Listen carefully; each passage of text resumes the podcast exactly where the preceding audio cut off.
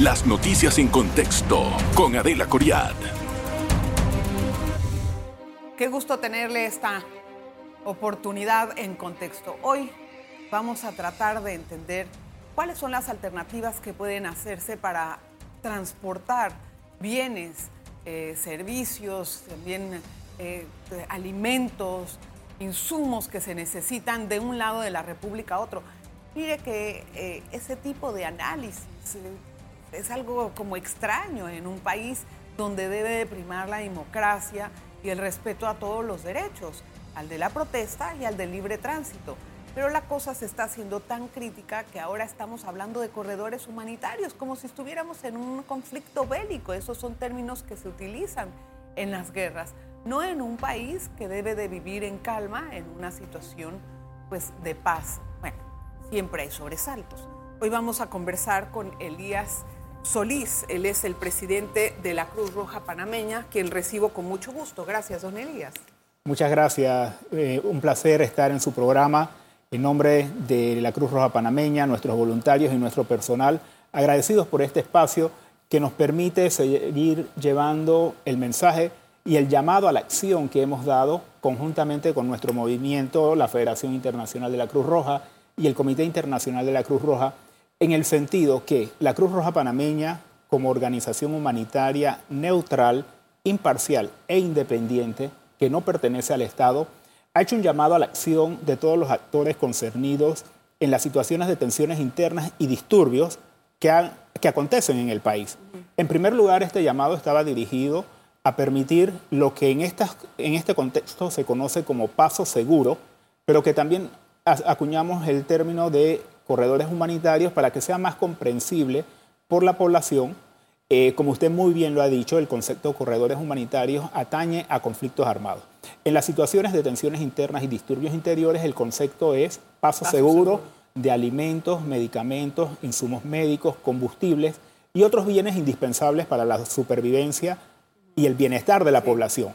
Entonces nuestro llamado estuvo dirigido en primer término a eso, pero la situación ha trascendido por tanto tiempo que es importante recordar que hay derechos fundamentales que, de acuerdo con el derecho internacional de los derechos humanos y el núcleo básico del derecho internacional del humanitario, también deben ser respetados en estos contextos. Me refiero al derecho a la vida, a la dignidad humana, el derecho a la salud. Entonces, hablar de paso seguro, por supuesto que limita también esos derechos, porque nosotros eh, lo planteábamos muy simple. Hay pacientes o personas que tienen una emergencia médica que se trasladan a un centro hospitalario y cómo lo identificamos a través de un paso seguro o un corredor humanitario si viaja en un vehículo particular. Entonces hay que ir más allá, hay que tomar acción todos los actores concernidos para que ya nos aboquemos al libre tránsito, independiente del derecho a la protesta que tienen todas las personas y que está reconocido en la Constitución, pero también los derechos fundamentales a los que he hecho mención que atañen principalmente a la protección de la salud y la vida. Bien. Bueno, luego de esta introducción, eh, me gustaría entender algo. ¿Esos corredores o esos pasos seguros han podido lograrse parcialmente? Realmente hasta ahora no hemos tenido un éxito total con respecto a eso porque hay varios puntos autónomos en el trayecto de este cierre, ¿de acuerdo? Usted se ha pues, ofrecido como un mediador en este conflicto entre, los, entre las protestas, o sea, los grupos que se manifiestan y que exigen unos derechos y el gobierno. Y yo le pregunto a usted, ¿cómo ser un mediador en un escenario en donde no hay credibilidad de nadie? Fíjese, lo primero que debo manifestar es que el lenguaje humanitario no es hablado por el mundo o por la población. Cuando hacemos este llamado al paso seguro o corredor humanitario, debería calar este llamado en todos los actores. Como he, dicho, como he dicho, eh, independientemente del derecho a la protesta, primero está el derecho fundamental a la salud y a la vida de las personas. Entonces, por supuesto que como institución humanitaria, neutral, imparcial e independiente, hemos propuesto a la Cruz Roja Panameña como mediador si todos los actores están de acuerdo. También hemos hecho, en el marco de ese principio de neutralidad, hecho un llamado al gobierno nacional para que tome todas las medidas y los esfuerzos pacíficos que permitan llegar a una solución de la crisis. Comparto lo que usted dice, hay una falta de credibilidad y es probable que por eso los otros actores no estén de acuerdo a propiciar un diálogo, porque en el país se han dado otras circunstancias y como dice, se dice comúnmente, los diálogos terminan sin resultado. Pero, reitero, es un llamado a la conciencia y a la acción en el ámbito humanitario, que, que no debe privar este derecho a la protesta excesivo con el cierre de vías frente a la protección general del derecho a la vida y a la salud de las personas. entiendo eso. Eh, de hecho, bueno, lo hemos reiterado. Lo único que a mí me gustaría eh, saber ese llamado al diálogo, ¿qué tanto ha avanzado? Por ejemplo, ustedes hablaron de esto hace ya algunos días atrás. ¿Han tenido algún tipo de comunicación con el gobierno para concretar esto? ¿O hay ánimo, incluso, tal vez, de hacer un diálogo o no?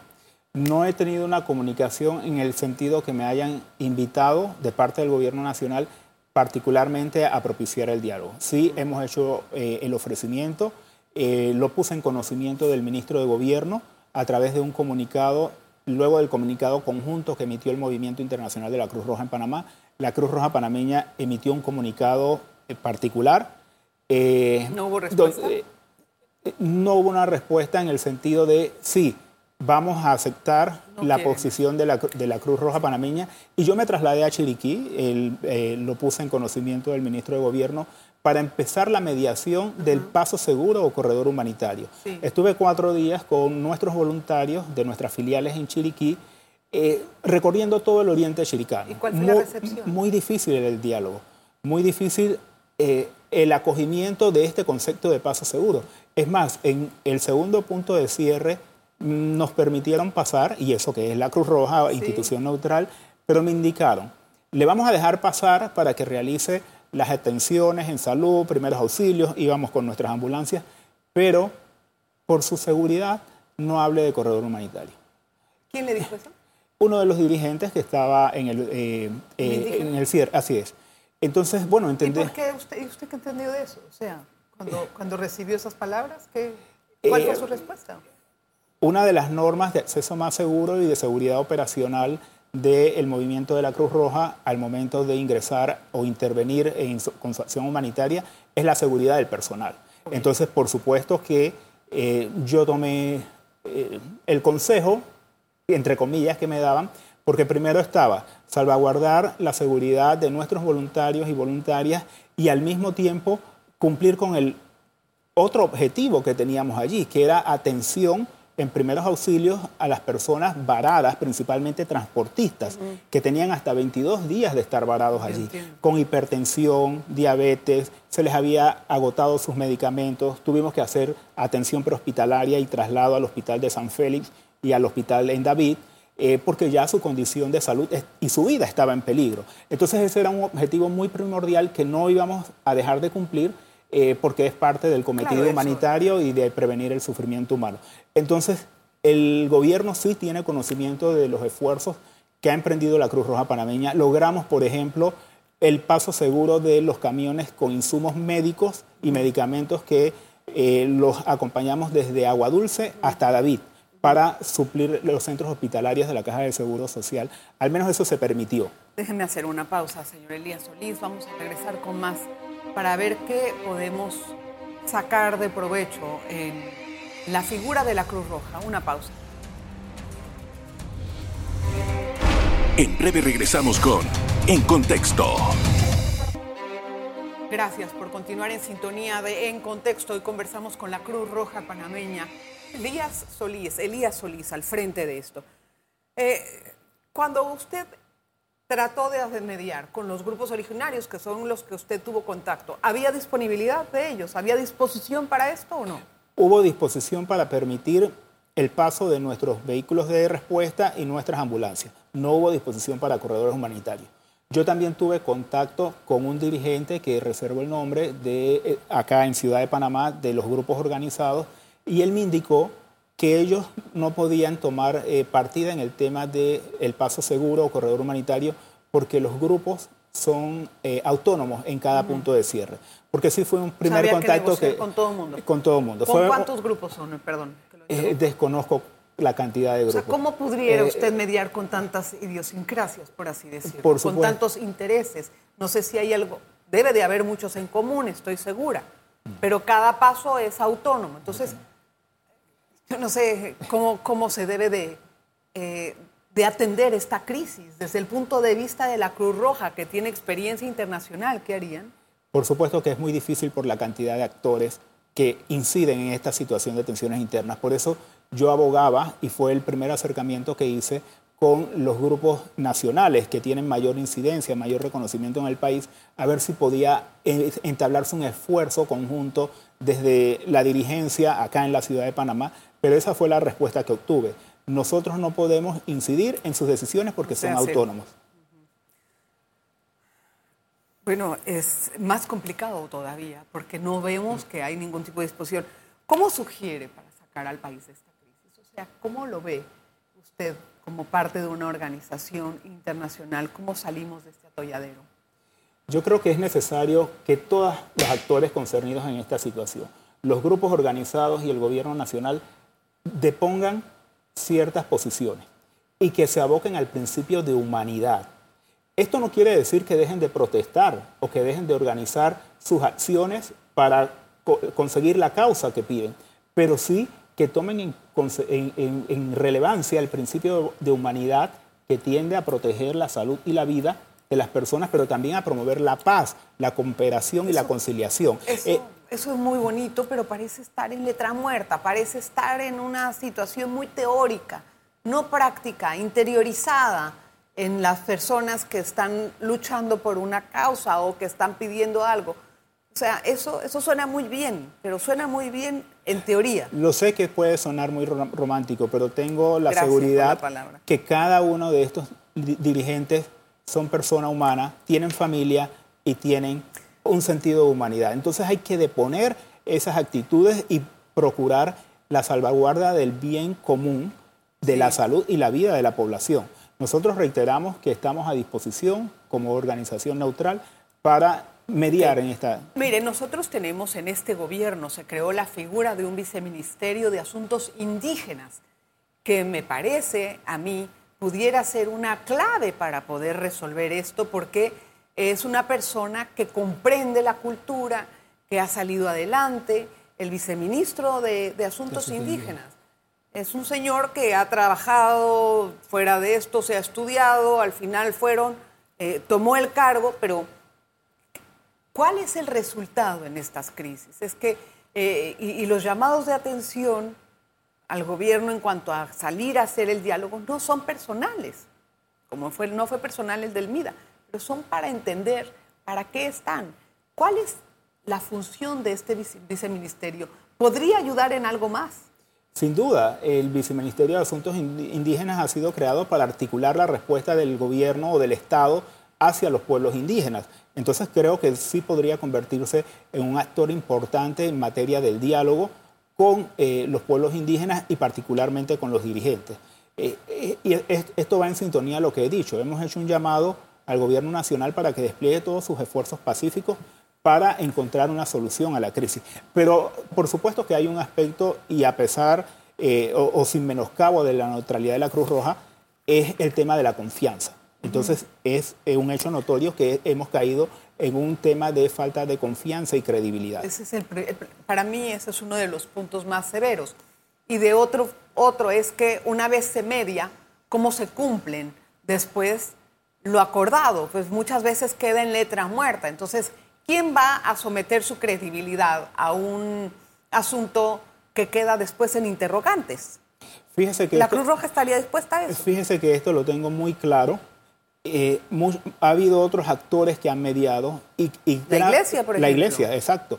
La iglesia católica. Y parte de la no anuencia a diálogo es que no hay resultados después de los diálogos. Y Se fueron del diálogo de julio. Y resulta que el mediador queda afectado por decisiones que no le eso, compete al entonces, ¿por qué- mediador. ¿por qué, le- por qué la Cruz Roja estaría dispuesta a hacer eso? Porque la Cruz Roja está basada en siete principios fundamentales. Uno de ellos es el principio de humanidad, que ya he relatado brevemente. Sí. El principio de humanidad nos orienta a promover en todo tiempo, en todas las circunstancias, la protección de la salud y la vida, pero también la paz y la cooperación de los pueblos. Por eso, si tenemos que atravesar un factor de credibilidad eh, por ser mediador, eh, lo ponemos a un lado, porque nuestro cometido principal es aliviar el sufrimiento humano. ¿Quién sería? ¿Quién sería de la Cruz Roja el actor que media? Bueno, ¿Traerían a alguien internacional? ¿Sería usted? ¿Quién sería esa figura? La Cruz Roja Panameña es la que se propone como mediador. En este caso, yo soy el presidente de la Cruz Roja Panameña. usted mismo sería el mediador. me, pongo a esa disposición y contamos con la asesoría técnica del Comité Internacional de la Cruz Roja, que nos ha estado acompañando, como he dicho, en asesoramiento técnico en el manejo de estas situaciones de tensiones internas y, y, disturbios este, interiores. Este, este asunto en el que estamos metidos se ha convertido prácticamente en un discurso de blanco o negro. No parecen haber espacio para los grises. y entre estos dos grupos se descalifican mutuamente. Entonces, ¿cómo estaría preparado usted para manejar un escenario así? Mi preparación está orientada particularmente a lograr el convencimiento de cuáles son los intereses superiores en torno a la protección de la vida y la salud humana. Eso no menoscaba, como he dicho antes, que cada grupo tenga su interés legítimo en el sentido de la protesta, pero yo creo que ha llegado el momento de dar una tregua sin que ello implique que dejen de un lado eh, sus peticiones, sus requerimientos, pero hay que dar una tregua para proteger la salud, la vida, pero también en la economía y el desarrollo nacional. Piensan que si, cuando se da la tregua es una debilidad para esos grupos. Entonces, no es una comprensión igual. Nuestra petición de, tregua va encaminada particularmente en el libre tránsito. Hoy día es necesario asegurar el libre tránsito por las razones que he planteado. Eh, dar esa tregua no implica que no sigan sus movilizaciones todas las tardes, a las 4 de la tarde, que no, hagan, que no sigan con determinadas actividades. ¿Usted cree que así lo comprenden los grupos autóctonos que se encuentran en la carretera? Yo creo que si los dirigentes de los grupos autóctonos acogen este mensaje y lo pasan a sus bases, así va a ser respetado. ¿Hay algún interés económico detrás de todas estas protestas? Bueno, yo no lo puedo afirmar, pero es lo que se comenta. No lo puedo afirmar que hay, interés, hay otros intereses económicos, intereses políticos. Voy a hacer, perdón, perdón, perdón, don Elías, vamos a hacer la pausa y con lo que se quedó regresamos a la conversación. No se vayan. En breve regresamos con En Contexto.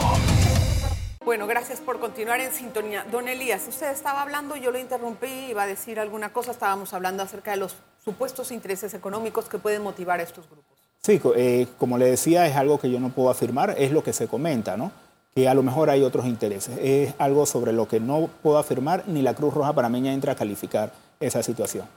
¿Cómo usted califica el rol de la policía en todos estos conflictos? Fíjese, eh, una de las normas que imperan en estas situaciones es el uso limitado de la fuerza. Eh, yo considero desde mi punto de vista que el uso de la fuerza hasta el momento ha sido eh, contenida, no ha habido un exceso en el uso de la fuerza. Por supuesto que cada vez que usted... Ahorita hubo órdenes de captura a ciertos dirigentes indígenas. es, una, es, una decisión que ha tomado el Ministerio Público atendiendo a una investigación que se, que se realiza. Pero puntualmente en el uso de la fuerza eh, policial, desde mi punto de vista no ha habido un exceso. Por supuesto que cada vez que usted utilice la fuerza, puede haber efectos, no, efectos que no puede controlar. Como sabemos que hubo un efecto con el fotógrafo, eh, pero yo podría decir que desde nuestro punto de vista no ha habido un exceso. Hemos desplazado nuestras unidades básicas de socorro o ambulancia alrededor de las manifestaciones para eh, garantizar la protección de las sí, manifestantes. Pero no hubo un exceso, pero muchos dicen que hay una omisión total de la policía. Y lo vimos muy claro cuando el ciudadano mayor disparó contra dos eh, docentes que lamentablemente fallecieron. Y se, lamentó muchísimo la muerte de eso. Y eso fue ocasionado por la omisión de la autoridad en la calle. Fíjese, todos estos hechos... Una cosa es no accederse y otra cosa es estar presente. Todos estos hechos son producto de la situación de estrés, el daño psicológico que se está causando a la población, pero por supuesto que cuando hablamos de eh, que hay un deber de la fuerza pública que es garantizar la protección de la vida, los bienes y honran, y honran de los habitantes. Entonces, por supuesto que tiene que haber sin que se incurra en exceso al uso de la fuerza, respetando las normas internacionales, tiene que haber presencia de la policía para garantizar la seguridad de todos. Ya la situación de estrés, como usted dice, la se palpa todas partes. Muchísimo. Se puede palpar bastante. ¿Qué puede causar esta situación de ausencia y dos grupos enfrentados unos el otro? Fíjese, la violencia engendra violencia. Y eso es la peor circunstancia a la que podríamos llegar. Que el propio pueblo, como se suele manifestar, se enfrente al pueblo. Hemos visto el día de ayer las manifestaciones de la Cámara de Comercio de Chiriquí, Sí, los productores, todos. que están al límite.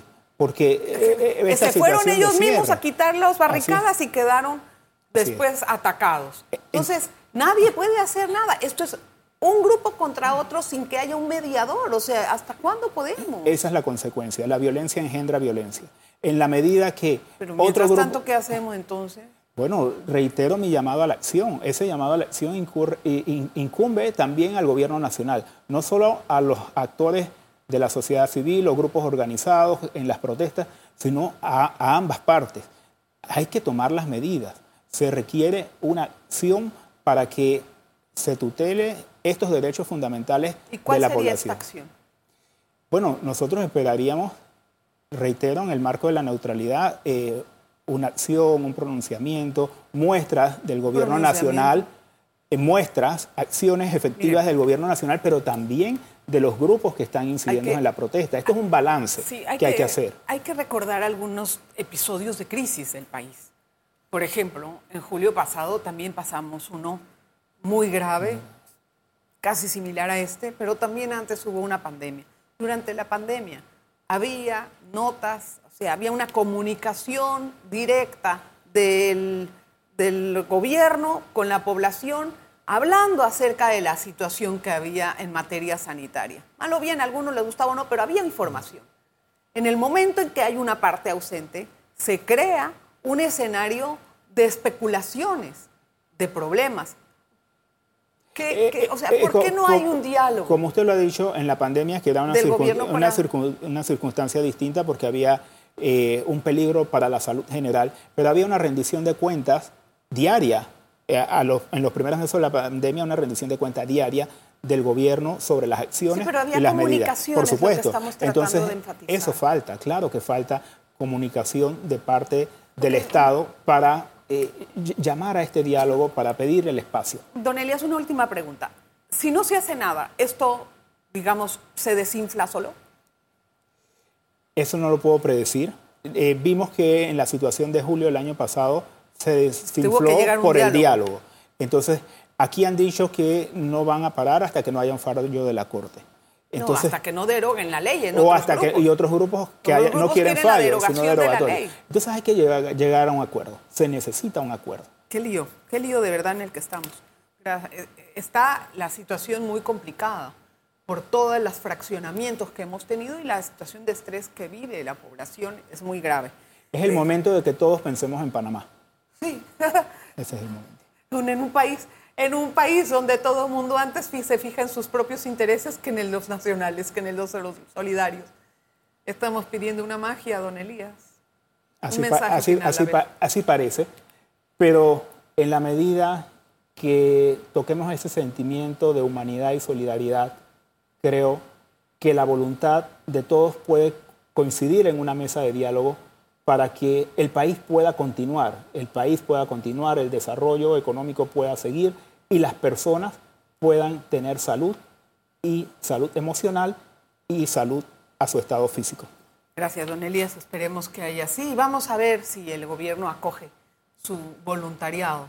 Puede salir trasquilado, pero se le respeta mucho por esa iniciativa. Gracias a usted siempre por su sintonía. Nos estamos viendo pronto. Las noticias en contexto con Adela Coriad.